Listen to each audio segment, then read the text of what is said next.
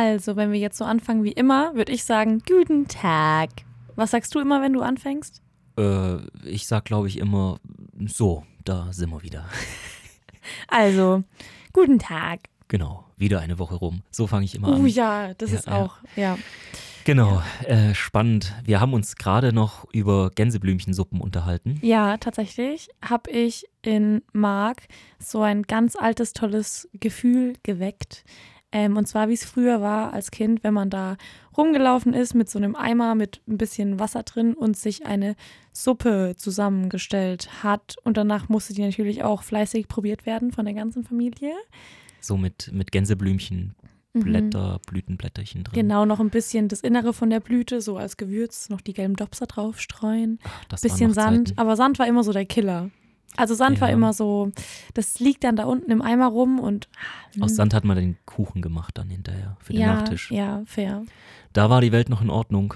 Manchmal, wenn ich so morgens an die Arbeit gehe und wieder irgendwelche äh, Gespräche führen muss oder Meetings, in denen es nicht wirklich vorangeht, dann denke ich mir, boah, hätte ich jetzt mal wieder eine Gänseblümchensuppe als größtes Problem, dann wäre die Welt in Ordnung. Naja, aber so ist es halt. Wir sind alle älter und Gänseblümchensuppen lassen irgendwann nach. Aber es ist ja trotzdem spannend, weil heute zum Beispiel geht es ja um etwas, was viel umfangreicher war als eine Gänseblümchensuppe. Mhm. Und zwar unsere Reise nach Sizilien. Wir haben ja vor, also schon ein paar Mal kurz drüber gesprochen im Podcast, vor einiger Zeit einen Werbespot gedreht und zwar für ein Kosmetikprodukt. Genauer gesagt für ein Parfum. Und dieser Spot, der wurde von uns im Ausland geplant. Also in Deutschland geplant, aber fürs Ausland. Eigentlich, ich weiß gar nicht, ob du das damals mitgekriegt hattest, eigentlich haben wir nämlich geplant in ganz das auf anderen dem Bodensee zu machen und dann was aber doch im Ausland. Nee, dass wir das eigentlich auf äh, Ibiza machen wollten. Ah, das aber war es nicht ganz am Anfang auf dem Bodensee geplant? Ja, aber dann hat man festgestellt, dass im Herbst das Wetter nicht so toll ist und dann. und dann wurde es musste man halt leider irgendwo hinfliegen, wo das Wetter toll war. Ja, ja, tatsächlich. Und ich glaube, in der Loot-Folge haben wir drüber geredet, dass dann Ibiza oder die Kanaren, also Balearen und so alle Mhm. im Spiel mit drin waren. Und äh, da aber eine Mischung aus Vulkanausbruch und Drehgenehmigungsverweigerung aufgrund von zu vielen Love Island Produktionen erteilt wurde. Zu viele, da waren zu viele Menschen mit Blockaden beim Denken. Ja, richtig, äh, Pech beim Denken. Aber? Blockaden beim Denken geht doch auch, oder? Ja, aber das klingt, das klingt schon zu äh, beleidigend fast, oder? Ah. Wenn du Ja. jemandem sagst, so, du, alles gut, hast ein bisschen Pech beim Denken, dann ist das nicht so Mhm. fies, wie wenn du sagen würdest, Du, alles gut. Hast halt ein bisschen eine Blockade beim Denken, ne? ja, kannst ja gleich sagen, du bist dumm. Ja, aber das wäre dann schon nochmal was anderes. Meinst du? Also nicht gemeint, aber ausgesprochen. kannst auch einfach so kommen und sagen, du, also gleichzeitig denken und atmen, mach mal eins von beiden. Ja, okay, Marc, komm, jetzt lass mal. Wie, wie, so, was ist die beste Beleidigung? Die, die Beleidigung, die sich noch am nettesten anhört.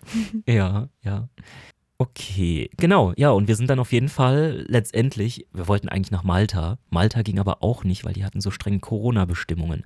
Das war nämlich noch in der Corona-Zeit, wo wir das gedreht haben. Mhm. 2021. 21, ganz, ganz am Ende, also kurz vor 22. Mhm.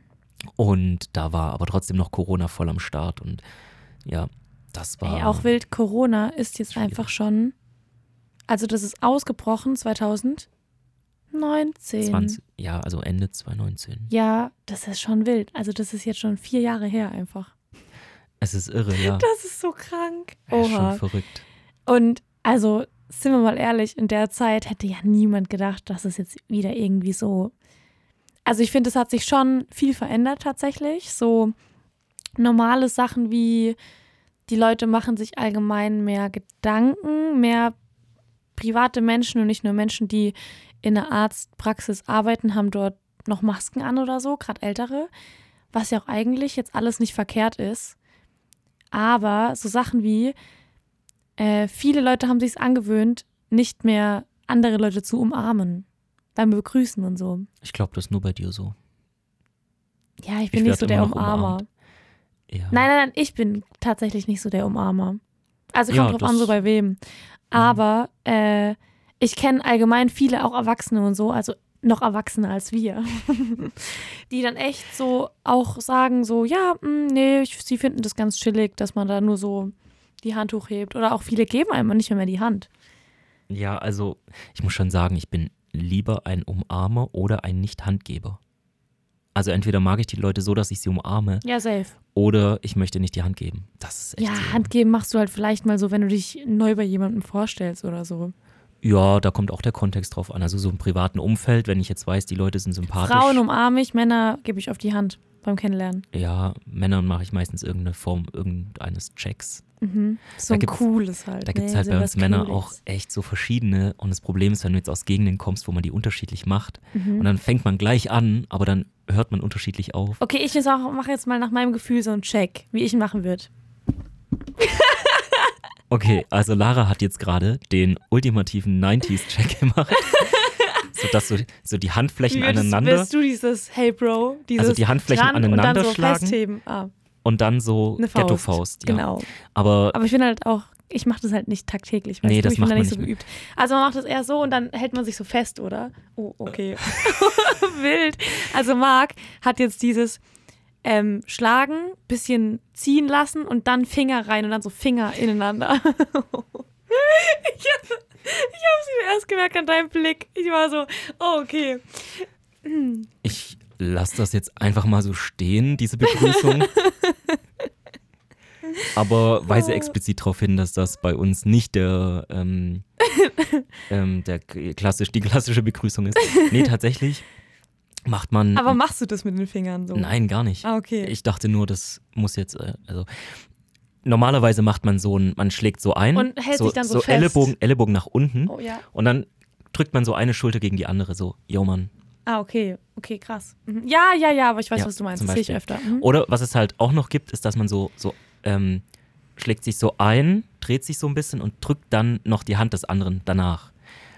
Also du machst so, tschack, drehst deine Hand und wie eine Gratulation hältst du halt dann noch die Hand hin. Wild, okay. Aber Mhm. das machen nicht alle, das ist eher noch so ein, also wenn man sich länger kennt, macht man nur noch dieses Ellenbogen nach unten und einschlagen und wenn du Mhm, dich mhm. äh, aber dann noch zum ersten Mal begrüßt, machst du auch noch so die Hand dazu. Mhm. Ich weiß nicht, ob wir das jetzt gut genug beschrieben haben, dass man sich's vorstellen kann, aber wir machen einfach mal ein Video auf Instagram, dann sieht man, was wir meinen. Über verschiedene Handschläge. Ja. Mhm. Also alles, was ihr jetzt gerade gehört habt, Könnt ähm, ihr an diesem Tag, wo ihr es anhört, höchstwahrscheinlich auch in der Story sehen. genau. Also freitags halt, wenn ihr es direkt freitags anhört. Oder Jeder, der es zu spät hört, oder machen wir es in irgendein Highlight, ins Podcast-Highlight? vielleicht machen wir auch ein Reel draus, Die verrücktesten Arten, sich zu begrüßen. Okay. Genau, auf jeden Fall habe ich gerade ganz den Faden verloren, wie wir jetzt auf diese Begrüßungssache gekommen sind. Äh, Wir waren bei Sizilien. Wir ah, und dann bei Corona und ja. Das war so schwierig, weil wir brauchten für dieses Projekt, haben wir halt gesagt, gut, ähm, wir gehen jetzt Ausland und wir brauchen genug Tests, um jeden zu testen. Also wir hatten so ein Hygienekonzept und das hat unser Hygienefachbeauftragter, der Finn, ausgearbeitet. Ähm, habt ihr das geching chang chongt? Nein, nein, nein, nein.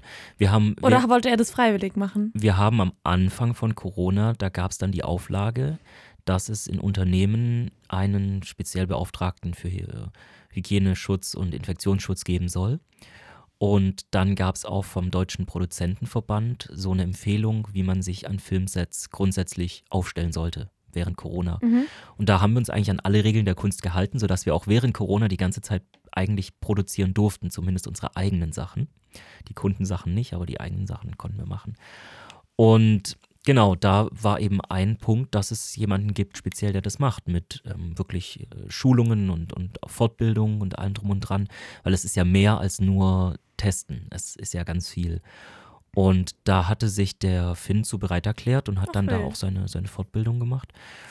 Und hat dann auch regelmäßig, also sowohl am I'm Awake Set als auch bei, bei unserem ähm, Sizilien-Dreh, hat er dann genau Instruktionen gegeben, hat auch ein Konzept aufgestellt, was ist alles wichtig, wie läuft es bei uns ab. Das ging mehrere Seiten. Und das sah eben vor, dass man jeden Tag, jeden zweimal testet am Anfang. Wild. Und ich habe gesagt, ich möchte halt jetzt nicht, dass wir die ganze Zeit mit Masken rumrennen müssen mit dem Cast.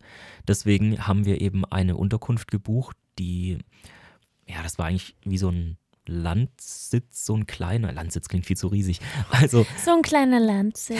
es war eine, Was ganz Bescheidenes. ein kleines Grundstück mit zwei Häusern drauf und so. Und da war eine Mauer außenrum und wir haben halt gesagt, wir wollen, wenn wir auf dem Gelände sind, wollen wir auf Masken und Abstand verzichten. Mhm. Und das setzt aber voraus, dass wenn wir dahin fliegen, dass wir, bevor wir losfliegen, alle sich testen in offiziellen Zentren.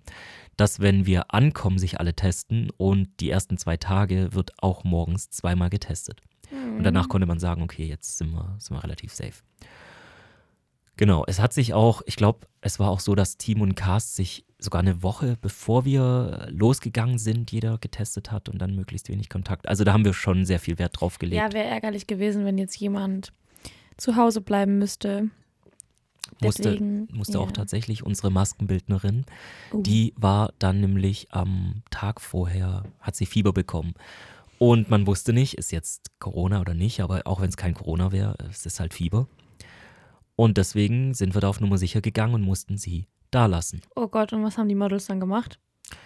Da ja, ging es dann auch um Eigeninitiative. Also wir hatten auch zwei dabei, die da ganz erfahren drin waren und die haben dann den anderen auch ein bisschen geholfen. Okay, Man muss da manchmal improvisieren. ja, voll. Aber es war schwierig, auf jeden Fall diese ganzen Tests zusammenzubekommen, weil wir waren ja dann ein Team aus, boah, wie viele waren wir denn? Äh, 14, drei- 13, 13, 14 Leute. Und jeden zweimal testen am Tag sind 30. Für die ersten zwei Tage sind 60 und dann noch ein paar Backups. Also ich glaube, wir haben 80 Tests kaufen müssen. Und zur Zeit damals So ein Koffer mit Tests. war echt ungefähr so. Damals gab es ja auch kaum, also bist ja gar nicht so rangekommen an welche. Und ich Mhm. weiß noch, wie wir dann hier durch die Stadt getigert sind, um noch irgendwie genug äh, Testkits kaufen zu können. Oh Gott. Und sind dann so in, ich glaube, in Kaufhof. Und dann meinte, da gab es noch diese Begrenzung. Da hieß es dann in den meisten Läden, du darfst maximal irgendwie zwischen ein und fünf Tests höchstens kaufen, weil Oh ja. sonst mhm. sind die alle weg. Gott, das sind Sachen, die habe ich, glaube alle verdrängt. Ja, Gott sei Dank. Ja. Und ansonsten so hattet ihr sieben Models dabei, oder? Mhm, ja, das war der Kundenwunsch. Normalerweise für einen Werbespot, der irgendwie so 30 Sekunden, eine Minute geht, da gibt es normalerweise eine Hauptperson und vielleicht noch einen, irgendeinen Sidekick und dann noch äh, Komparsen. Aber sieben Models, das hatten wir echt noch nie in einem so einem Spot. Mhm. Wie ist es dann für die Models? Ähm, die bekommen ja dann schon die ganze Reise an sich bezahlt, oder? Mhm. Also gestellt vom Kunden in dem Fall? Von uns erstmal. Also, das also erstmal von euch und dann wird, werdet ihr ja vom Kunde Kunden bezahlt. Naja, wir, wir erstellen eine Kalkulation nach den Wünschen des Kunden. Mhm. Und äh, dann die Hanna, unsere Produktionsleitung, macht halt eine Disposition und aus der Mhm. ergeht dann auch so ein bisschen, was alles benötigt und gebraucht wird. Und wir berechnen natürlich den Kunden die Produktionskosten. Und die Produktionskosten müssen dann auch die Reisekosten natürlich für jede Person abdecken. Mhm. Und Was hier gar nicht so einfach war, weil man muss ja vorher kalkulieren, damit auch das Marketing des Kunden, des Unternehmens weiß, was kommt auf das äh, an Kosten zu. Und wenn du jetzt gerade Sizilien nimmst, bei Sizilien hatten wir halt 36 verschiedene Flugkombinationen. 36. Ja, weil manche mussten ja dann erstmal zum einen Flughafen, von dort aus zum nächsten Flughafen Mhm. und dann alle hin und alle zurück und so. 36 verschiedene. Und das dann zu kalkulieren vorher, genau zu wissen, was kostet das ungefähr, weil die Mhm. ändern sich ja ständig, die Flugpreise. Das ist schon gar nicht so Wild. ohne. Ja, und dann seid ihr dort und bekommt ja schon mal die Reise gestellt. Und obendrauf bekommt aber trotzdem ja noch jeder, ich weiß nicht, ob Models auch ein Gehalt bekommen für sowas. Natürlich sind ja, Ja. Angestellte in dem Fall. Okay, verstehe. Ja. Und das wird aber dann auch vom Kunde. Auch das ähm, wird von uns bezahlt, aber wir müssen dem Kunden entsprechend Ah, also natürlich das gehört das auch noch alles dazu. Ja klar, also okay. wir machen es ja nicht aus Jux und Tollerei, auch wenn so Ja. eine Reise Spaß Ja, nee, macht. ich möchte nur wissen, inwiefern Aber- da jetzt gerade für die Models, weil das ja wieder so Ja. ein typischer Job ist, der auch einfach, ich weiß nicht, ob man das jetzt mit Künstler vergleichen kann, aber so in der Hinsicht, Und Künstler verdienen ja in diesem Land nicht so viel. ne? ähm, ja, nee, ich meine, das sind so Sachen, ähm, wo die ja selbst auch noch extrem viel draus schöpfen können, weil die ja jetzt die Erfahrung sammeln und die Reise gestellt bekommen und so, weißt du, was ich meine? Und da Ja, ist es, da gibt es ja. mit Sicherheit auch Kunden, die sagen, ja, das ist mehr als genug. Ja, also im professionellen Umfeld Also- wollen wir da. Safe. Ich- ich es verstehe ist deinen total fair, dass die dafür Geld bekommen, bitte, die müssen. Ja. Aber weißt du, was ich meine? Ich finde, das ist schon eine berechtigte Frage. Total. Also es gibt natürlich auch ja dieses TFP-Modell oder so, wo du deine Zeit gegen Bilder tauschst als, als Fotograf, Mhm, mhm. wo die Models mitmachen oder dieses klassische, hey, du hast da eine Referenz und deswegen kannst du mitmachen. Wenn wir eigene Produktionen machen oder Projekte oder irgendwelche kreativen Sachen, dann machen wir das schon manchmal so, dass wir sagen, hey, guck mal, du kriegst irgendwie hier das und das gestellt und dafür bist du dabei. Aber wenn wir jetzt gerade hier im, im kommerziellen Bereich sind und auch irgendwo in der Industrie oder sowas oder im Dienstleistungsgewerbe oder whatever, wo dann halt auch Geld im Spiel ist und wo dann ja auch es einfach um die Vermarktung von einem Produkt geht, Ja. da ist es natürlich auch einfach fair und auch wichtig, dass die teilnehmenden Personen auch da irgendwie beteiligt werden dran, im gewissen Rahmen. Voll, ja. Doch, das ist schon gut und man guckt natürlich schon, dass man die Kosten so gering wie möglich hält. Also wir haben da jetzt nicht irgendwie äh, 13 Mal die First Business Class gebucht, sondern man guckt schon, dass man es irgendwie geschickt hinbekommt.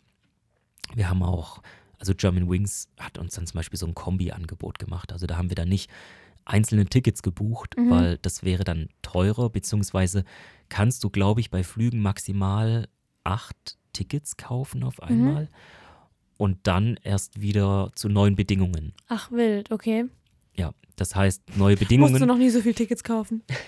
neue Bedingungen heißt halt, dass im Endeffekt entweder der Flug schon ausgebucht ist oder die Preiskategorie nicht mehr da ist. Mhm. Also es gibt nicht nur First Class, Business Class, äh, Economy und so weiter, sondern auch innerhalb der Economy gibt es nochmal unterschiedliche Preisstufungen. Da gibt es dann zum Beispiel, keine Ahnung, 20 Tickets für 50 Euro, dann die nächsten 20 Tickets kosten schon 80 Euro und so Mhm. weiter. Und wenn die halt weg sind, dann kommen immer die teureren.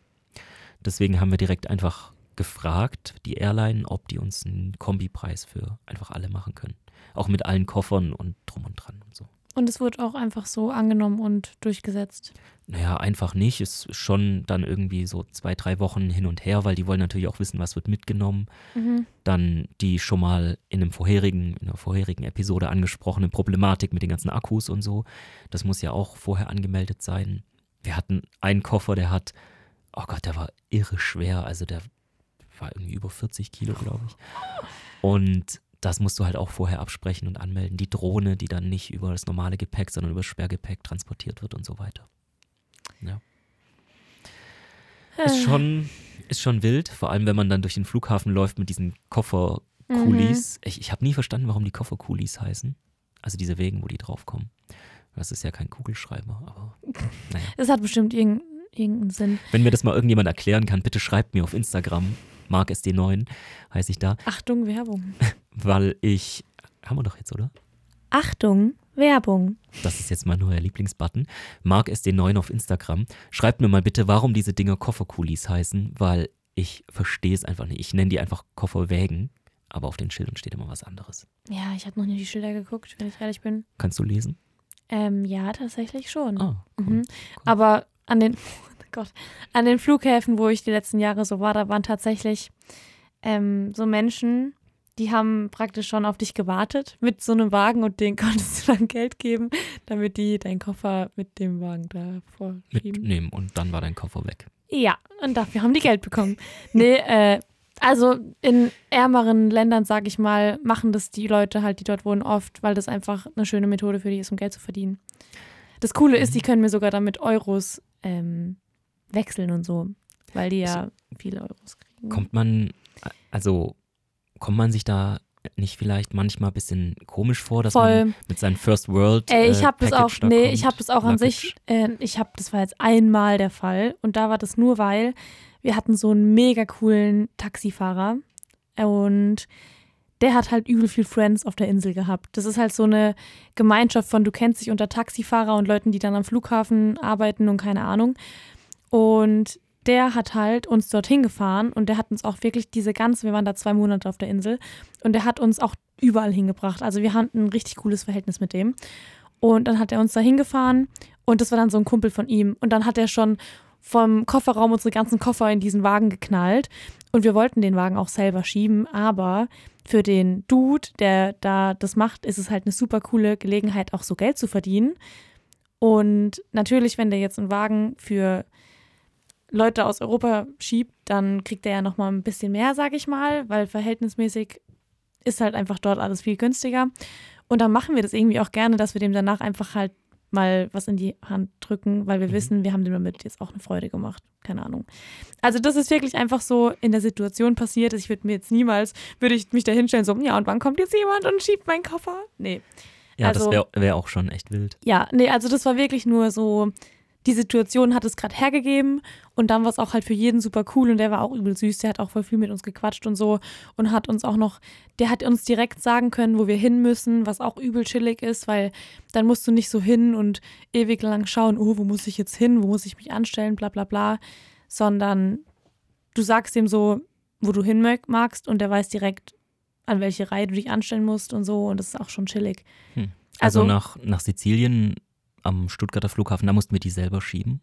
Und ja, in in. Deutschland habe ich das jetzt auch noch nie so erlebt. Das ist ja wirklich eher in Ländern, wo halt die Verhältnisse das so hergeben. Ja. Das ist immer witzig, weil meistens, wenn wir kommen, gibt es leider gar nicht so viele von diesen Wägen und wir brauchen ja dann immer so viele für die ganzen Koffer und dann ja, rennen ich wir da immer brauche rum. die Wägen tatsächlich nur, wenn ich halt Backpacking mache, also mit so großen Rucksäcken. Weil Koffer kann man ja easy hinter sich herschieben, wenn es nur einer ist oder so. Ja, und einen Rucksack kannst du doch tragen. Boah, einfach. Junge, Marc, das ist so schwer. Wirklich, wenn in diesen Rucksäcken alles drin ist, was man so hat. Und vor allem nach dem Urlaub ist der komischerweise immer irgendwie schwerer als vorm Urlaub, weil man sich immer noch so richtig viel Müll kauft. Ähm, Aber ich würde ja jetzt mal so mit meiner leidenhaften Meinung sagen, dass wenn ein Backpacking-Rucksack zu schwer zum Tragen ist, dann ist das eigentlich nicht ideal für ja, das Backpacking. Ding ist halt, wir waren ja das letzte Mal, als wir weg waren, für die zwei Monate, hatten wir so ein bisschen Schummler-Backpacking. Weil wir haben ja auch nicht nur Urlaub gemacht, sondern wir haben ja von dort aus gearbeitet. ah, ihr habt so ein Influencer-Backpacking gemacht. Nein, wir hatten, wir wollten uns für die zwei Monate dort wie ein richtiges Zuhause holen. Mhm. Also, dass wir wirklich sagen, wir wohnen jetzt dort für zwei Monate. Und dadurch haben wir uns halt für die ganze Zeit eine Unterkunft gemietet. Und das war auch voll crazy. Das war wirklich so eine ähm, kleine Villa mit eigenem Pool und so. Alles mega cool. Also eine super schöne Unterkunft. Und wenn man die, jetzt kleiner Tipp für Traveler, wenn man die auf einen längeren Zeitraum bucht, dann wird die so unfassbar günstig. Wir haben einfach, ich glaube, 70 Prozent praktisch Rabatt bekommen, weil wir so lange dort waren. Und wir haben einfach dort weniger Miete gezahlt im Endeffekt, auf die Nacht gerechnet, wie hier in Konstanz für unsere Wohnung. Ja, das geht mir oft so beim Reisen, wo ich Ja. mir dann so denke, Also das ist ich wild. einfach ein Airbnb Und dann hatten wir hier tatsächlich, also da haben wir beide noch in WG-Zimmer gewohnt, hatten wir beide auch einen Untermieter, also einen Zwischenmieter in unseren WG-Zimmer. Das heißt, das war einfach praktisch umsonst. Wir haben dort halt einfach gewohnt, anstatt hier gewohnt. Was die Kosten angeht. Und sogar, das war noch günstiger sogar. Du solltest Werbung machen, so schon. Du klingst ein bisschen wie in diesen Finanzberatungs, Nee, so diese also Leute auf war, Instagram, ja, die aber sagen, es war halt mega. wow. Und und dann war es einfach, guck mal, du, du zahlst ja da das, was du normalerweise in Deutschland zahlst. Also ich zahlst denke, ja das könnte schon ein nicer Tipp sein für Leute, die das vielleicht auch mal machen wollen. Also es ist, was die Kosten angeht, schon nice. Und dadurch hatten wir dann halt praktisch dort unseren ganzen Stuff. Also da haben wir halt immer alles gehabt. Da hatten wir unseren Schrank eingerichtet, unser Bad eingerichtet, bla bla bla, wie halt zu Hause. Und dann haben wir praktisch in diesem Urlaub mal Urlaub gemacht, dass wir gesagt haben, okay, wir gehen jetzt zwei Wochen auf die Nachbarinsel, drei Tage hierhin, drei Tage dahin. Und dann haben wir uns ja nie alles wieder in den Rucksack reingepackt, sondern immer nur so ein paar Sachen. Weißt du? Ja, okay, also nicht richtig Backpacking. Genau. Dieses Jahr machen wir jetzt richtig Backpacking. Ähm, das wird dann nochmal eine andere Nummer. Da muss ich wirklich darauf achten, dass ich dann weniger in meinen Rucksack reinmache, dass ich ihn auch tragen kann. Aber dadurch war wirklich der Weg dann zum Flughafen nach dieser Zeit der Horror. Also wirklich, diese Wilde Rucksäcke waren so Geschichte. schwer. Und deswegen brauche ich dann wirklich so Wägen, wo ich den Rucksack drauflege, weil ich kann, das ist brutal. Ja, so ja, viel dazu. Ja. Wilde Geschichte. Ah, ja. Ja. Jetzt sind wir schon ähm, wieder richtig abgedriftet. Also wir waren am Flughafen, wir sind hingeflogen, wir sind, äh, wir sind Marc, so. angekommen. Ja, egal, ich mache jetzt weiter mit meinem Zeug. Du bist unwichtig. Nein, das ist natürlich nicht unwichtig. Ich meine nur, diese, diese, äh, diese ähm, äh, Geschichten sind teilweise mir ja schon in verschiedenen Formen bekannt von unseren vielen Gesprächen. Ja, und Und dann, dann fehlen mir manchmal so die offenen Fragen dazu. ja, ich verstehe, was du meinst. Ja. Aber es klingt auf jeden Fall schön. Also ja, ich habe gedacht, das ist einfach eine coole Information, vielleicht, Ja. äh, die vielen Leuten vielleicht auch weiterhelfen könnte. So ernsthaft weiterhelfen. Also damals als, also ich nenne sowas dann, wenn ich mal in Urlaub gehe und dann ab und zu einen Rucksack packe, nenne ich es Mhm. halt einfach Ausflug und nicht Backpacking. Weil ich ja dann den, also ich Ja. habe auch einen Rucksack dabei, aber ich Das war halt schon Ja. so ein großer Rucksack. Ah ja, dann. Also so ein richtig großer. Schon so ein, sogar, ich hatte sogar so einen Karabiner an dem Rucksack dran. Und Oh das ja, finde dann, ich schon dann ist so eine ein. Backpacking-Reise. Fehlt nur noch der Becher, aber Ja. es ist dann schon so ein Feeling, weißt du? Es muss ein Nee, Schlafsack dabei Aber sein. das war ja jetzt auch, fürs Feeling war das gut und auch mal für das Gefühl, so, hey, wie viel kann ich wirklich reinmachen, dass ich es noch tragen kann? Weil das brauche ich jetzt wirklich für die jetzige Reise, die ansteht, weil da wird es wirklich Backpacking. ja, wir haben das Glück, dass wir meistens, Gott sei Dank, alles aus dem Fahrzeug gedacht, auf so- den Wagen laden. Dass wir meistens, Gott sei Dank, Flo dabei haben. Nee, dass wir aus dem Auto auf die Wegen laden, von den Wegen in den Flieger, von dem Flieger in einen weiteren Wagen. Zumindest war das der Plan auch in Sizilien. Und dann ging das aber direkt los, dass wir, Keinen Wagen hatten. wir hatten die natürlich vorher reserviert. Und dann die- sind wir, Achso, stopp, was für ein Wagen jetzt? Ein Auto oder ein Auto. Wagen am Flughafen? nein, nein, ein Auto, ah, okay. Auto, ja. Ich war noch bei den kleinen Wägen, weißt du? Nee, wir, wir hatten Autos direkt am So, Die kann man Flughafen, reservieren. damit wir einfach wissen, dass man, dass man die, ähm, da, dass wir da ankommen und einfach gleich safe wissen, die können wir Mhm. da reinpacken. Und wie es dann halt immer so ist, weil es läuft halt immer nicht nach Plan, war es dann so, dass eines der Autos eben auf unsere Maskenbildnerin gebucht war. Oh nein. Das ist irgendwie diese Krux an der Sache. Du darfst, also zum Beispiel als, äh, als Unternehmen oder als Privatperson oder was auch immer, du darfst halt bei den meisten Autofirmen, vor allem im Ausland auch noch, darfst du nur pro Name ein Auto buchen. Mhm. Also das heißt, ich kann auf Neumeister Media ein Auto buchen, ich kann auf Mark Neumeister ein Auto buchen, aber ich kann nicht auf Mark Neumeister oder Neumeister Media zwei Autos buchen. So. Das heißt, wir hatten also das Problem, dass wir erstens pro Person sozusagen nur oder pro Unternehmen nur ein Auto buchen konnten und dann muss auch immer der Fahrer, der das Auto fährt, muss der Mieter sein. Das ist auch eine total dämliche Sache. Das heißt, die, ähm, die Laura, die unsere Maskenbildnerin sein sollte, die haben wir halt auf ein Auto gebucht, Mhm. damit die das fahren darf. Mhm. Das heißt aber auch, dass sie das Auto hätte abholen müssen. Und als wir denen dann gesagt haben, dass sie nicht mit dabei ist, weil die ja krank ist, haben die gesagt, dann kriegen wir das nicht. Und dann habe ich gesagt, ja, dann buchen Sie es halt bitte um. Nee, das können Sie auch nicht machen, das ist ja auf den Namen reserviert. Dann habe ich gesagt, ich hätte gerne ein neues Auto. Dann haben die gesagt, wir haben keine mehr. Hä, dann aber so, das Auto ist doch jetzt wieder frei. Nee, das war ja noch nicht frei, das war ja noch auf uns gebucht. Äh. Ja, da ist gar keine Logik dahinter. Und dann habe ich einfach gesagt, ja, dann storniere ich das doch jetzt und buche nochmal neu. Aber das kann doch nur die Laura studieren. Ja, nee, das nicht. Die haben dann gesagt, gut, wir könnten es schon stornieren, aber dann ist es nicht freigegeben. Und ich bin, ich bin verzweifelt an diesem. Hä, Stand. aber das ist ja komplett unlogisch. Ja, war es auch. Äh, ja, okay. Also, äh, es war schon, äh, es, es fing direkt gut an. Und als ich dann Mhm. ewig hin und her diskutiert habe, ähm, dann habe ich irgendwann gesagt, so Leute, also jetzt komm, ich brauche hier ein Auto. Ich habe extra angezahlt, auch mehrere, ich weiß gar nicht, 500, 600 Euro für, für das eine Auto. Dann möchte ich jetzt auch eins mitnehmen und dann haben sie mir finally irgendwann eins ausgehändigt. Und äh, das sollte das Auto sein für unseren Dreh. Also wir haben das so kombiniert, dass es ein Auto ist, was in einer Szene mitspielt und Mhm. gleichzeitig ein Produktionsfahrzeug ist. Oh, okay. Das heißt, die haben dann gesagt, ja, der steht im Parkhaus äh, XYZ irgendwo auf dem Gelände. Da Mhm. bin ich dann mit der Hanna hingelaufen. Das hat echt irgendwie eine Dreiviertelstunde gedauert. Und dann kommen wir da so an und dann laufe ich um das Auto rum und von der einen Seite sieht es genauso aus, wie wir es eigentlich geplant hatten. Also richtig top und poliert und, und alles. Und dann laufen wir so drum rum und gucken es von der anderen Seite aus an und dann ist so ein Cheerleader-Effekt-Ding entstanden. Also wir standen halt davor und haben gesagt, warte mal, insgesamt sieht's gut aus, aber irgendwas stimmt doch da nicht. Und dann haben wir das länger angeguckt und dann plötzlich festgestellt, dass es auf einer Seite einfach komplett kaputt war. What? Also das, es war halt dunkel, als wir angekommen sind und man hat das nicht so richtig gesehen, aber es war einfach komplett beschädigt. Aber auch wild. Also, keine Ahnung, es ist ja so, die notieren aber ja eigentlich immer so die Macken, die schon am Auto sind und ähm, schauen dann, ob du halt eine neue Macke dazu gemacht hast. Ja, so läuft das in Deutschland. Aber Mhm. Äh, in anderen Ländern auch. ja, also meine Erfahrung, gerade in so Ländern, die so ein bisschen mehr dafür bekannt sind, dass es da ab und zu mal, Ranzig zugeht. ja, nicht ranzig, sondern ich sag mal, Ja, okay, aber Autofahren dort ist halt auch nicht so chillig.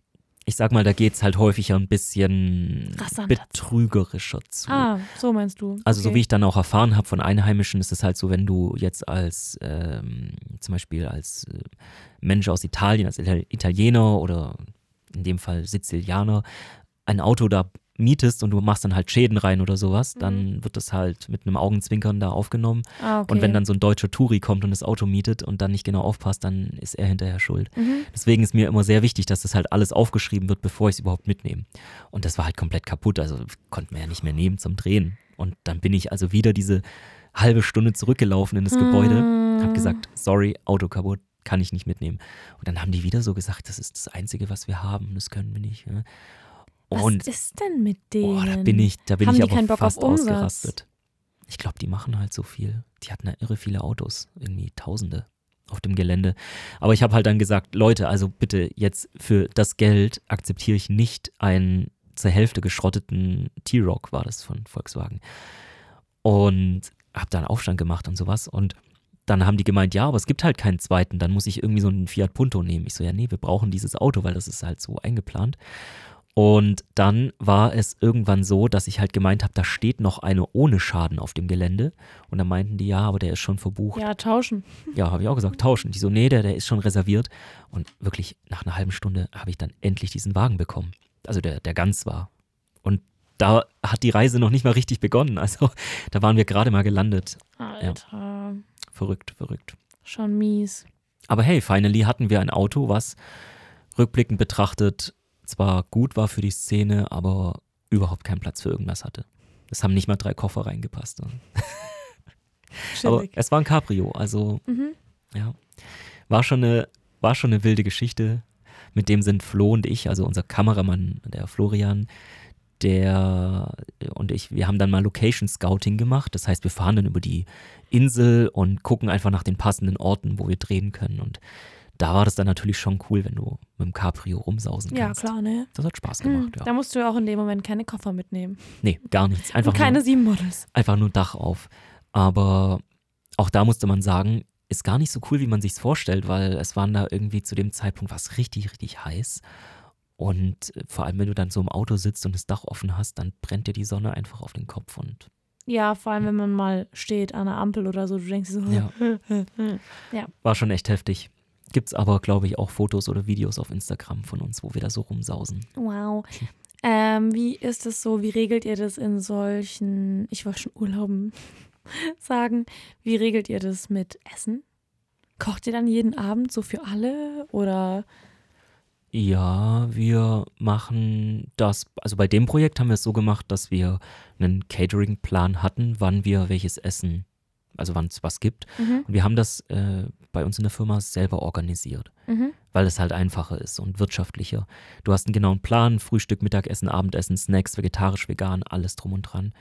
Und dann wurde bei uns jeden Tag, also fast oder jeden zweiten Tag, wurden Gerichte gekocht und das Essen vorbereitet vom Team. Meistens war es dann schon so, wenn Max und ich gerade äh, so ins Bett gegangen sind nach Produktionsschluss, dann ist Hannah schon fast wieder aufgestanden, um den Obstteller für alle zu machen. Es gab auf jeden Fall Hat es immer Hannah gemacht oder hattet ihr dann so abwechselnd? Hey, wir haben uns schon alle Mhm. auch eingeteilt, aber Hannah das war halt immer Hannah. als Aufnahmeleitung ähm, ist sie da halt, also sie hat den Essensplan gemacht und sie hat halt auch gesagt, hier, der und der muss jetzt kurz einkaufen gehen. Mhm. Es, ist, es ist logistisch natürlich schon nicht so einfach, weil du hast bei so einer Reise immer ein begrenztes Team. Mhm. Und in unserem Fall waren wir eben auch jetzt nicht 30 Leute, sondern wir waren irgendwie sechs Leute, glaube ich. Und da musst du halt immer. Mehr Models als Arbeiter. Ja. Und da musst du halt immer aufteilen, dass du halt genau sagst, okay, pass mal auf, einer muss immer als Ansprechpartner für den Cast da sein. Mhm. Einer muss oder zwei Leute müssen immer die Produktion vorbereiten mindestens. Mhm. Dann noch, ja, dann kannst du einen zum Supermarkt schicken, der andere kocht schon mal. Also es braucht schon einen sehr genauen Zeitplan, wo wir auch alles minutengenau durchtakten und dafür ist die Hanna dann auch zuständig als Aufnahme beziehungsweise grundsätzlich Produktionsleitung bei uns, dass sie halt guckt, dass die Produktion wirklich im Zeitrahmen läuft. Und dann gab es jeden Tag, morgens, mittags, abends, gesunde äh, Nahrung und eben auch vegetarisch, vegan und mit Fleisch. Wir hatten auch tatsächlich also so ein umfangreiches Essen wie auf Sizilien. In diesem Maß haben wir normalerweise auch nicht. Das war schon echt krass. Ja, warte mal, bald muss noch glutenfrei dazu. Ja, ja gut, dann kombinieren wir vielleicht auch mal irgendwie so Sachen wie vegan und glutenfrei oder so. ja, das liebe ich ja, wenn Leute kommen. Das ist vegan. Ist es nicht dann auch direkt glutenfrei? Ich so, mm, nee. Naja, direkt nicht, aber es, äh, man kann es auf jeden Fall verknüpfen. Ja. Safe. Oder, oder was vegetarisches, glutenfrei. Ja, ja, ja. ja. Wobei ja, ich habe jetzt, ja auch. ich habe jetzt ja neulich ein, was waren das, äh, glutenfreie Muffins gegessen und ich finde da schmeckt man ja gar keinen Unterschied. Ja, aber ich glaube. Das ist nur die Konsistenz gewesen, aber. ja. Ähm, ja, bei vielen Sachen ist es schon so, dass man keinen Unterschied schmeckt. Gerade wenn man so, es gibt auch super viele schon so jetzt so fertige Backmischungen für so Muffins und Brownies und keine Ahnung. Und die sind doch alle super lecker. Aber mh, mm, das ist was ganz anderes, wie wenn man jetzt irgendwie was also das Schlimmste für mich ist immer noch nach wie vor Brot und so.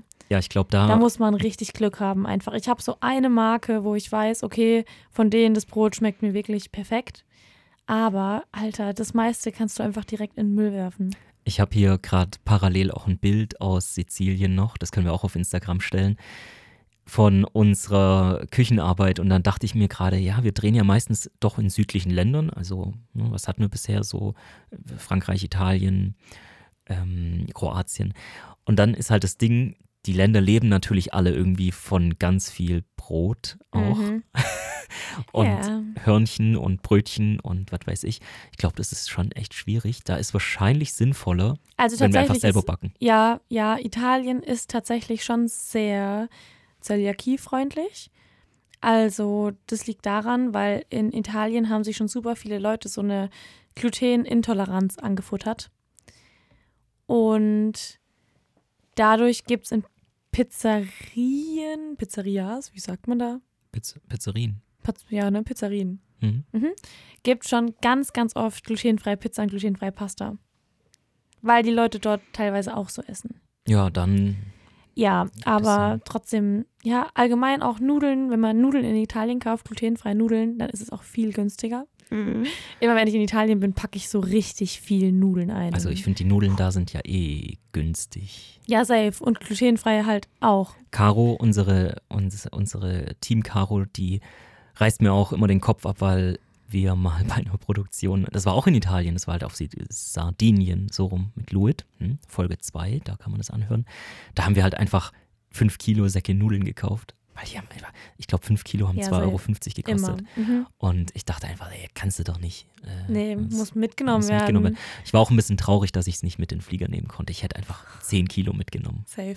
Das ist halt das Geile, wenn man so mit dem Auto in Italien unterwegs ist, dann kann man immer so schön alles ins Auto werfen. Ja. Nee, und gerade echt mit Glutenunverträglichkeit ist es das geilste überhaupt, wenn man irgendwo günstige Produkte findet, glutenfreie, die dann noch sogar gut sind. Weil hier äh, in Deutschland habe ich jetzt letztens gesehen, äh, 400 Gramm Spaghetti glutenfrei für 4,25 Euro. Ja. Das ist ein Witz, Alter. Ja. Und das meinen ja. die ernst. Immer naja, wenn ich einkaufen gehe, zahle ich so immer das Doppelte. Obwohl ich nicht mal was dafür kann. Das ist ja keine Diät, die ich zum Spaß mache. Nee, aber man muss es halt so sehen, wie qualitative Lebensmittel sind halt auch teurer. Also zum Beispiel kaufe ich mhm. ja inzwischen nur noch Bio-Fleisch. Bio Oder am besten gar kein Fleisch mag? Nee, das ist nicht am besten. Das, das ist nicht am besten tatsächlich. Am besten ist nicht immer der Verzicht auf irgendeine Sache. Beziehungsweise eine radikale Lösung ist ja nicht immer das, das Beste am, für den Gesamtkreislauf. Ja, man muss es halt ausgleichen. Also ich glaube, die Leute, die vegetarisch essen, wirklich wegen Tierwohl, ähm, essen so, weil die die ganzen Leute, die viel zu viel Fleisch essen, ausgleichen wollen. Vielleicht. Aber das darf jeder für sich entscheiden. Ja, auf jeden das Fall. Ist, ähm, also da darf jeder seine Ansicht haben. Naja, auf jeden Fall ist es so, dass wir dann relativ gutes, gutes Essen da gemacht haben und dann haben wir es auch mitgenommen zu den Sets. Also in Deutschland, wenn wir da Drehs haben, dann haben wir meistens Catering, da wird dann das Essen einfach geliefert. Aber das ist halt dann schon schwierig, wenn du irgendwo im Outback drehst. Deswegen auf Reisen gucken wir, dass wir es meistens ähm, irgendwie selbst organisiert bekommen. Und ja, war eigentlich auch, war auch immer gut. Naja, dann sehen wir jetzt bei dem Video, was jetzt auch online kommt, der Tag, auf dem wir, an dem wir auf einer Yacht waren. Das war auch in dem Maß für uns zum ersten Mal, also natürlich jedes Projekt ist irgendwie zum ersten Mal irgendwas, aber das war schon richtig, richtig heftig, weil wir hatten schon oft mal irgendwie Fahrzeuge gemietet im Ausland, aber eine Yacht chartern, die irgendwie 25, 26 Meter lang ist, das ist schon nochmal eine andere Hausnummer. Also da kamen wir auch selber in Kontakt mit Sachen, wo wir nie im Leben gedacht hätten, wie das so funktioniert. Also angefangen vom Spritverbrauch bis hin zu den Verhaltensregeln und so. Ey, so Sprit von so einer Yacht ist doch schon richtig teuer, oder? Teuer an sich ist der nicht. Also der ist pro Liter günstiger bisschen als fürs Auto. Mhm, aber, es, aber du brauchst halt, halt, viel. Genau, es muss halt super viel rein. Ja, wir haben, was haben wir, glaube ich, verbraucht? Im Stand 300 Liter und während der Fahrt bis zu 600 Liter Diesel. Im Stand? Das ist halt einfach völlig irre. Im Stand 300 Liter? Ja. Naja, weil diese, das ganze Schiff, also da redet man ja schon von einem richtigen Schiff in meiner Welt. Und das muss ja betrieben werden, der Strom, Generatoren, Licht. Mhm. Da gab es ja, es gab einen Fernseher, der einfach aus dem Schrank rausgefahren ist. So. Den hatten wir dann als Regiemonitor. Und dann gab es ja eine voll ausgestattete Küche mit Elektroherd und Mikrowelle mhm. und Fußbodenheizung, die wir jetzt nicht gebraucht haben, weil es warm war, aber. Schon crazy. Ja, das ist schon. Ich meine, es gab auf diesem Ding gab es einen Kran, mit dem du die Jetskis hinten draufsetzen konntest, wenn du fahren wolltest. Entweder Jetskis oder, oder so eine Sitzlounge oder einen kleinen Pool. Also völlig irre. Aber auch schon. Und es braucht alles Strom. Und, unnötig. Ja. Ja, ja, das, also ich habe mir dann schon gedacht, man kann, also die Yacht, die wir gechartert haben, die kann man regulär halt auch fürs Wochenende chartern oder mhm. für eine Woche oder so. Auch so random als Privatperson, oder? Ja, ja. Und war ja auch eine Privatjacht. Mhm. Und das heißt, also die gehört jemandem mhm. und der vermietet die aber, aber nutzt die schon auch selbst. Ja, genau. Okay. Also das war auch so, dass der, also es ist eigentlich so eine Art Airbnb auf dem Wasser. Ja, ja, ne? Ja. So habe ich es mir jetzt auch vorgestellt. Genau. Und das müssen die Leute, glaube ich, auch teilweise, weil wenn du überlegst, was, was das kostet im Unterhalt und wenn die dann halt einfach rumsteht. Mhm. Ja. Daher ist das schon straff und ich denke, das ist ein ganz gutes Nebeneinkommen, ähnlich wie beim Airbnb-Konzept. Voll, also, aber ich habe immer gedacht, Leute, die eine Yacht haben, brauchen eigentlich kein Nebeneinkommen. Ja, das ist halt immer die Frage. Steht es im Verhältnis? Also so wie wir, die halt sagen, okay, wenn wir ein Auto haben, dann wäre es auch cool, wenn es zwischendurch irgendwie ja, noch was wäre richtig komisch. Also ja, aber Auto kann man jetzt auch nicht so krass mit Yacht vergleichen, weil ein Auto braucht man ja schon auch so in seinem Alltag im meisten Fall. Und eine Yacht, ähm, eine Yacht ist du, jetzt. Ich glaube, es gibt auch Menschen, in deren Welt brauchst du eine Yacht auch für den Alltag. Aber dann würde ich, also die Menschen, die so denken, die vermieten ja dann die Yacht nicht. Weil ich vermiete ja auch nicht mein Auto, weil ich brauche das ja selbst. Ja, aber es gibt ja ganz viele, die machen das. Oder Wohnmobile. Dann kannst du einfach dein privates Wohnmobil vermieten, wenn du es nicht brauchst. Ja, ja, aber das ist auch wieder was anderes. Weil ein Wohnmobil brauchst du ja öfter nicht als ein Auto. Ja. Weißt du, was ich meine? Naja, es ist auf jeden Fall, habe ich, hm. hab ich gehört, dass die halt im Unterhalt ultra viel kostet. Und mhm. wir hatten Glück, ich meine, wir haben die jetzt einen Tag äh, chartern müssen, aber normal kostet sie regulär in der Nebensaison, wir waren ja noch nicht mal Nebensaison, aber in der mhm. Nebensaison geht die los bei, ich habe es gerade noch mal nebenher gegoogelt, 40.800 Euro Wild. pro Woche. Alter. Das ist schon heftig. Und ich glaube, dann ist es für den Besitzer schon auch irgendwie gut, wenn. Ähm, ja, ne, da kommt ja so einiges zusammen dann. Ja. Ja, crazy. Also es ist für mich auf jeden Fall eine sehr fremde Welt gewesen, weil das sind Dimensionen, ja, wo ich bis heute drüber nachdenke. Und ich finde auch so ein bisschen, also ich bin schon nachhaltig bedacht und ich versuche auch schon alles irgendwie ein bisschen auszugleichen, mhm. aber ich habe das Gefühl, das, was wir da verschleudert haben, ey, das machst du in den nächsten zehn Jahren gar nicht gut wieder an, an Sprit und oh Umwelt. Gott. Ja, Sünden. aber wie war es so an sich dann auf der Yacht? Ja, das war schon anders als erwartet. Also ich wollte ja eigentlich als Kind immer eine Yacht haben oder auch als Jugendlicher noch. Mhm. War so mein Ziel, eine erwirtschaften. Aber war als wir dann mal Ziel. da drauf waren, also man sieht es ja dann im Video, da kann man mal angucken, wie unsere Emotionen wirklich waren und warum ich mein Mindset geändert habe, dass ich in meinem Leben keine Yacht brauche. Also es ist wirklich, es war ein sehr einprägendes Erlebnis. Oh Gott.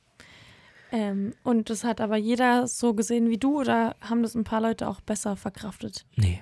Also Finn war der Einzige, der ein bisschen seefest war in dem Moment, weil der das vom extremen Segeln auf dem Meer gewohnt war. Mhm. Aber der ganze Rest, also wir waren Aber als 13 ob Leute eine Yacht das so ins Wackeln kommt. Ja, tun sie.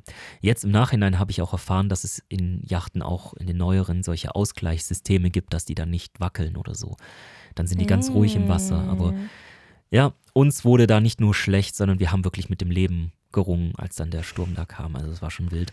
Muss man sich mal auf YouTube angucken. Aber auf dem YouTube-Video ist noch gar nicht so viel davon zu sehen, was so passiert auf der Yacht. Ja, das kommt ja alles. Kann Ja, ne? Das ist dann halt, das ist halt der. Aber es ist schon schön, ich meine, du, du siehst dann dieses Schiff, was im Hafen liegt und dann hatte die so LEDs unten um den Bug rum, also komplett um die Yacht herum halt. Mhm. Und dann konntest du da so ein lila Licht einstellen. Das heißt, das Meer unter der Yacht hat lila geleuchtet. Wow. Und dann hast du dieses Schiff, wo überall kleine Spots und LEDs und Strahler waren und alles hat geglitzert. Licht ist halt einfach alles. Ja. Licht ist einfach alles. Also es war schon echt toll. Ja. Und dann hatten wir ja auch, also man nennt das ja Decks, aber wenn man jetzt mal in Stockwerken das einfach sagt, wir hatten ja in diesem Schiff eins, zwei, drei, vier, fünf Stockwerke sozusagen. Mhm. Es ist schon wild, dass du einfach auf einem privaten Boot bist und ja, du dich teilweise suchen musst. Also da hätten wir richtig gut Verstecken spielen können, Du weil es gab so viele musst. Räume. Marc, hast du dich selbst gesucht auf diesem Boot? Nee, aber gefunden. ja, also das war für mich schon eine, eine wilde Sache. Auch dieses, also der stand in einem Hafen und dieser Hafen war halt ein Yachthafen, der war halt voll mit Booten. Mhm. Und man muss sich das ein bisschen vorstellen, als ob man mit einem LKW in, ich weiß nicht, mit, mit einem LKW mitten auf einem Spielzeugteppich steht, der mit diesen Straßen, kennst du das, mit diesen Mhm. Gletschern? Mhm. Oh, du stehst ja. da mit einem, stehst da mit einem, äh, mit einem Catcar drauf oder sowas. Mhm. Das ist viel zu riesig und du fragst dich, da kannst du gar nicht drüber fahren. Mega schlechtes Beispiel. Aber es ist auf jeden Fall so, dieses Schiff sah im Verhältnis zu dem, wo der da durchfahren musste in dem Yachthafen, einfach viel zu riesig aus. Und ich habe in meinem Leben selten was gesehen, wo ich einfach hinguck und gedacht habe, das geht einfach nicht. Ich kann es mir nicht mal, nicht mal mit Fantasie kann ich es mir vorstellen, wie der da rauskommt. Mhm. Und so ging es halt den anderen vom Team auch. Also wir haben wirklich gedacht, der Hafen wurde um das Boot rumgebaut und es muss halt da stehen. Das steht doch eigentlich nur da. Also es war wild. Und dann gibt er einfach Gas und fährt. Das ist ja dann so, dass der, der Bug vorne, der geht ja schräg nach oben. Also Mhm. nicht gerade nach oben, sondern schräg. Mhm. Das heißt, der konnte damit über diese anderen Yachten drüber fahren, ohne die zu berühren halt, weil der Teil, der im Wasser war, kleiner war als der Teil, wo das Deck oben drauf ist. Mhm. Und Ihr hattet also aber dauerhaft ähm, jemanden, der die Yacht gefahren ist. Also ihr Ja, seid ja. die jetzt nicht selbst gefahren. Oh Gottes Willen, nee, da brauchst du ja einen Schein für und die Erfahrung. Kann ja sein, dass jemand von euch das hat. Absolut nicht. Also da dagegen ist äh, Absolut gar nicht. dagegen ist jede Yacht auf, auf dem Bodensee ein, ein Spielzeugboot gewesen. Und der ist halt dann einfach mit diesem Bug über die anderen Schiffe hinweg und du hast gedacht, hey, der, der, der fährt die doch jetzt da alle äh, schiffbrüchig. Aber nee, der ist da raus manövriert. Und auch das Einparken danach wieder, der hat dieses Ding eingeparkt, rückwärts in einem extrem engen Yachthafen, ganz hinten, der fast letzte Liegeplatz, fährst du rein und das ist ja nicht wie ein Auto. Also so ein Auto, du bremst und dann steht das. Sondern so ein Schiff, das bremst ja und dann, dann fließt ja noch, äh, schwimmt ja noch weiter. Dann fließt es ja noch weiter. Ey, der Lara, der, der hat da rückwärts eingeparkt in dem Yachthafen. Das ist. Also bis heute geht mir das nicht Also runter. konnte er besser einpacken als Englisch reden. Ja, das sowieso. Das war schon ein wilder, wilder Captain. Der hat mir dann auch alles Mögliche angeboten, weißt du. Es war so ein richtiger. Also sagen wir mal so, der hat seine, seine Kultur und seine Klischees ein bisschen ausgelebt. Es war so ein richtiger Uritaliener mit so einem Mhm. Schnauzer und äh, schon so ein bisschen schickimicki und meinte dann so, dass er mir auch sein Cabrio anbietet und sein Motorrad. Und er hat auch noch eine Frau, die er als Model mitnehmen würde. Und Was? hat immer gesagt, weißt du mal, brauchst du irgendwas, äh, melde dich einfach bei mir, äh, kriegst du alles, ich organisiere alles für dich. Und äh, war aber auch ein bisschen enttäuscht, wenn man das dann nicht angenommen hat. Mhm. Ja, Marc, warum hast du es nicht angenommen? Ja, ich habe der Sache nicht so getraut, auch weil auf dem Chartervertrag ein ganz anderer Name stand, als dann derjenige, der da als Ansprechpartner kam. Und Ja, du, der da Kapitän war nochmal jemand drin. anderes. Also es war schon alles ein bisschen wild. Und jeder hat dir irgendwas angeboten. Ja. Aber auf jeden Fall war das schon eine ziemlich verrückte Experience mit der Yacht. Und ich muss sagen, so ein Once-in-a-Lifetime-Ding ist das schon. Mhm. Hat Spaß gemacht, wir hatten alle genug Platz. Es gab einen Aufenthaltsraum, da haben dann die, die Models äh, chillen und, und essen können. Und da ließ sich eben auch so ein Fernseher rausfahren, auf dem dann die, die Models sehen konnten, was wir gerade live drehen auf dem Schiff. Ah, witzig. Das ist ja, Ja. cool. Das ist wie, wie bei so einer ähm, Serie, wo die Leute eine Pech beim Denken haben. Ja, jetzt musst du mir auf die Sprünge helfen. Germany's Next Topmodel. Ach so. Da sehen die das mal auch manchmal. Ah ja, ja. Apropos, Okay. bei Germany's Next Topmodel sind in dieser Staffel dieses Jahr einfach auch richtig viele Männer dabei. Verrückt. Also ja, ich will das jetzt nicht schlecht reden so, aber da wurden ja, ich weiß nicht, hast du dir schon mal so Videos angeschaut, wie Germany's Next Topmodel früher war? Also nicht früher, früher, sondern wirklich auch zu Zeiten, wo ich das schon so geschaut habe, als ich Teenager war. Und es war noch die Zeit, wo es so Team Schwarz und Team Weiß gab mit diesem Thomas und dem alten Kerl, der so krass operiert im Gesicht ist. Naja, auf jeden Fall ähm, gibt es da so alte Ausschnitte und da sagen die, Marc, da sagen die teilweise Sachen, wo du dir so denkst, what? Also so, was geht ab? Du kennst die Serie schon, oder? Ja, natürlich. Ja. Da war auch mal ein Model von uns, aber das ist viele Jahre her, da wo das noch, mh, wo das Konzept grundsätzlich noch tragbar war. Ja, aber vor diesen vielen Jahren war das ja auch schon so ein bisschen heikel. Ja, Also das waren dann so Sachen wie, die standen so am Strand, hatten ein Shooting und dann stand da so ein Model und dann sagt einfach so ein Dude, der da halt mit in der Jury war, so, ähm, ja, hast ja schon ein bisschen zugenommen, ne? Ich habe ja gesehen, dass du da gestern Pommes mit äh, Ketchup gegessen hast und die muss jetzt schon ein bisschen auf ihre Ernährung achten, weil ob sie sich schon mal ein Model angeschaut hat, die sind ja nicht dick und so. So war das früher, Marc. Und es gibt wirklich Ausschnitte, okay. also das wurde, das wurde gesagt. Nicht, also von Heidi, von diesem Thomas, von allen, die da so, also geredet haben halt. Und es ist richtig wild. Also die Mhm. Mädels dort wurden richtig fertig gemacht und die müssen ja genau so nach den Idealen ausschauen, bla bla bla. Alter, weiß man ja auch nicht, was da von dem Drehbuch steht und was nicht, aber schon allein, dass sowas gesagt wird, egal in welchem Zusammenhang, ist einfach nicht gut. Und dann hat sich das ja jetzt über die letzten Jahre so eingebürgert, dass jedes Jahr mindestens eine dunkelhäutige, eine ältere und eine, die ein bisschen übergewichtig ist, da mitmacht. Und natürlich gewinnt auch immer eine von denen und alle drei sind im Finale. Ja, also es muss auch immer jemand mit alternativen Geschlechtern oder Definitionen Genau, ja. Und jemand, der mal umoperiert wurde und bla bla bla. Und das ist halt einfach so geworden. Ähm, es musste halt immer so ein Mensch dabei sein, was ja an sich auch nicht verkehrt ist, aber es war halt dieses Klischee, das dann irgendwie von denen erfüllt werden wollte.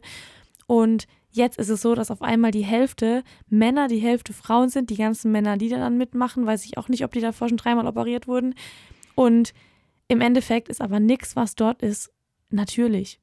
Also ja, deswegen finde ich auch, ist es nicht wirklich empfehlenswert, dass Nein, man das anguckt. also- keine Ahnung, früher hat mir das echt noch Spaß gemacht so, aber jetzt ist es, jetzt erfüllt es einfach oder die versuchen halt jetzt so alle Sachen abzuhaken, die in der heutigen Welt da sein müssen und ich denke mir so, ja Leute, irgendwo ist auch die Grenze und dieses Jahr kann ja auch nicht nur eine Germany's Next Topmodel werden, sondern zwei Menschen, weil es gibt ja Frauen und Männer.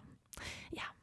Also es ist ganz verrückt. Ich habe das auch bis jetzt immer nur so auf so kleinen Teaser-Werbungen auf Instagram das und so ist mir gesehen. alles zu wild, zu woke, Oder, zu, ne? was weiß ich. Ich finde das voll kacke, weil an sich wird jetzt noch mal so eine Staffel laufen, so wie früher. Ich würde das bestimmt noch mal gucken. Ich habe, das hat schon immer Spaß gemacht mit dem Umstyling und so. ja. Aber jetzt ist es einfach so. Aber mein Gefühl sagt mir, dass du es immer noch schaust. Nee, ich habe das wirklich die letzten vier Jahre oder so nicht mehr geschaut. Krass. Ja. Aber, Ja, es ist nicht so Mm. meine Welt. nee, aber es ist irgendwie so, ja, naja. Unsere Models, die wir ja dabei haben, ich meine, wir haben schon immer irgendwie drauf geachtet, einfach, dass, dass unsere Models nicht explizit anders sind. Für uns ist es halt einfach normal, dass jeder individuell ist. Und ich finde es schwierig, wenn man halt immer Klischees bedient, also 90, 60, 90, blond, blaue Augen und was weiß Mhm. ich. Und dann auf einmal sagst du, ja, jetzt, jetzt sind wir natürlich total äh, modern und jetzt haben wir jeden mit dabei aus allen Hautfarben und Religionen und was weiß ich. Das ist für mich halt ich finde, wenn man da so explizit darauf hinweisen muss, dass man das jetzt hat, Mhm. dann ist es halt schon so ein, für mich ist es nicht normal, deswegen muss ich jetzt das erwähnen, dass wir es haben. Ja. Und weil das bei uns halt schon immer so ist, habe ich da noch nie drüber nachgedacht, dass man, dass man das jetzt irgendwie explizit bewerben muss, dass bei uns jeder seinen Platz findet. Hauptsache, man hat halt eine gute Ausstrahlung. Naja. Voll. Und ich finde, man muss auch einfach authentisch rüberkommen können. Also, und auch der Charakter spielt ja auch super viel mit, weil in dem Fall bist du ja jetzt mit den Personen mehrere Tage irgendwo in einem anderen Land, hast eine Produktion am Laufen, das muss halt einfach auch funktionieren. Und dann kann eine Person noch so toll aussehen, wenn sie halt strunzdumm ist, bringt es halt auch nichts. Richtig. Deswegen ist ja bei uns auch immer am wichtigsten, wie sind die Leute hinter der Kamera, weil, wie du ja jetzt schon gehört hast, man hat dann ganz viel miteinander zu tun, man ist auf diesem Gelände, lebt da zusammen, isst zusammen, Ja. testet sich zusammen, Man testet Und- sich zusammen, man schiebt sich zusammen das Röhrchen in die Nase. zum Beispiel. Äh, das hätte jetzt auch wieder was ganz anderes sein können. Ja. Äh? Ich weiß nicht, ob man bei Cooks ein Röhrchen benutzt. Keine Ahnung. Ich auch nicht. Ich habe, also im Film, mir, im Film benutzen die immer so 500er. Ach so, ja, die gibt es ja Geldscheine. jetzt nicht mehr, die 500er. Ja, doch, bei den Gangstern schon mal. Ah ja. Also die aber die sind ja halt kein Zahlungsmittel mehr, aber. Ein. Ja, die brauchen die ja nur zum Koksen, Ah, okay, okay. oder? Weiß ich nicht. Also, oh, ja, heu heute habe ich schon echt schwierig mit den Brücken irgendwie. Warum? Wie komme ich jetzt von, von äh, Koksen zum äh, Model- und Schauspielbusiness? Wir hatten bei, bei dem Werbespot auch ein, ein tolles Model, die Verena, Verena Kimball. Und die, also die hat mich direkt beim Casting schon irgendwie überzeugt durch ihr individuelles Auftreten. Also Mhm. sie ist sehr, sehr hübsch, aber nicht so 0815. Also sie hat für unseren Dreh kurze Haare gehabt und äh, auch so ein bisschen andere Gesichtsform als das, was Mhm. man jetzt vielleicht so äh, kennt oder sowas. Aber unglaublich äh, sympathische Ausstrahlung, unglaublich richtig, richtig hübsch. Und das ist natürlich wichtig für so einen Werbespot, erst recht, wenn es eine Produktion ist, die aus unserem Hause kommt, weil mir ist immer, ich finde es sehr bedeutsam, wenn man einfach sagen kann, da, da steckt was Individuelles dahinter, weil siehst ja auch unser Team, jeder hat da irgendwie ein individuelles Auftreten und es geht im Endeffekt darum, was es für ein Mensch ist und nicht, was es für, was es auf dem Papier ist. Und genauso ist halt auch bei den Models. Mir geht es nicht darum, dass es irgendein Model ist, was man kennt oder ultra bekannt ist oder Mhm. was weiß ich, sondern es muss halt das gewisse Etwas haben. Und das hatte die Verena oder hat die Verena und das natürlich unterstrichen durch die sechs anderen Models, die mit dabei waren. Das war schon echt alles richtig cool. Und ich habe mich auch explizit dafür entschieden, bei diesem Werbespot nicht auf ein Bikini zu setzen, sondern auf einen Badeanzug. Mhm. Weil ich finde, viele setzen dann immer direkt wenig Klamotten und Bikini auf eine Yacht irgendwie mit äh, Parfum und Werbespot gleich oder so. Aber für mich war es einfach so, dass ich gesagt habe, nee, es, es muss tatsächlich, man kann auch, also es kommt nicht unbedingt auf die Klamotten an, sondern auf das Gesamtstyling. Ja. Und so habe ich halt so verschiedene Elemente eingesetzt in dem Werbespot, wo ich einfach sage, hey, ich wollte da nicht billig wirken, aber trotzdem irgendwie ästhetisch ansprechend. Mhm. Und das hat dann, glaube ich, ganz gut funktioniert. Also man findet den Werbespot auf unserer Webseite. Da kann man sich den angucken. Muss ich jetzt hier wieder Achtung, Werbung. auf unserer Webseite neumeistermedia.com. Da findet man unter Business den Werbespot zu dem Parfüm. Und da kann man sich das mal angucken, wie das Ganze aussieht. Ja, es ist noch viel passiert. Es ist richtig viel passiert. Aber ich sehe gerade, unsere Uhr sagt schon, wir Ja, sind ganz und schön das alles vorangeschritten. wird ja auch eigentlich eher dann im übernächsten YouTube-Video gezeigt. Ich habe heute allgemein für viele geredet. Also man kann sich Okay. die ganze Reihe angucken. Es sind ja auch Mhm. schon zwei online. Und das Aktuelle kann man sich angucken und auch das, was noch kommt. Mhm. Darüber reden wir dann einfach beim, beim nächsten Mal. Dann, wenn es halt da ist. Ja, Ja. richtig. Weil da kommen dann nämlich noch ein paar weitere spannende Sachen, wie eben unseren improvisierten Baumarktbesuch oder eine sehr spannende Bahnreise oder Ein improvisierter Baumarktbesuch. ja, also da sind noch viele Dinge passiert, die, die ganz kurios sind, aber die, als wir fast mit dem Auto in einem Schlagloch versunken sind. Das war auch Oh. echt krass. Du meinst das schwarze Loch, oder? Nee, tatsächlich, als wir mit dem Auto zum Set fahren mussten und nicht wussten, ob wir da Ja, Marc, aber so ein schwarzes Loch wird es jetzt viel spannender machen. Ja, aber auch viel unrealistischer. ja, auf jeden Fall reden wir dann nächste Episode drüber. Das würde sonst jetzt den Rahmen sprengen. Aber guckt euch auf jeden Fall mal das YouTube-Video an. Das lohnt sich. Yes. Ja. Hast du noch irgendwas zu sagen? Ich gehe, wenn ich hier Feierabend habe, äh, Katzen streicheln. Ja, okay. Ja. Da hast du auch in der ersten Episode drüber geredet. Mhm. Ja, dann wünsche ich dir mal viel Spaß dabei. Danke.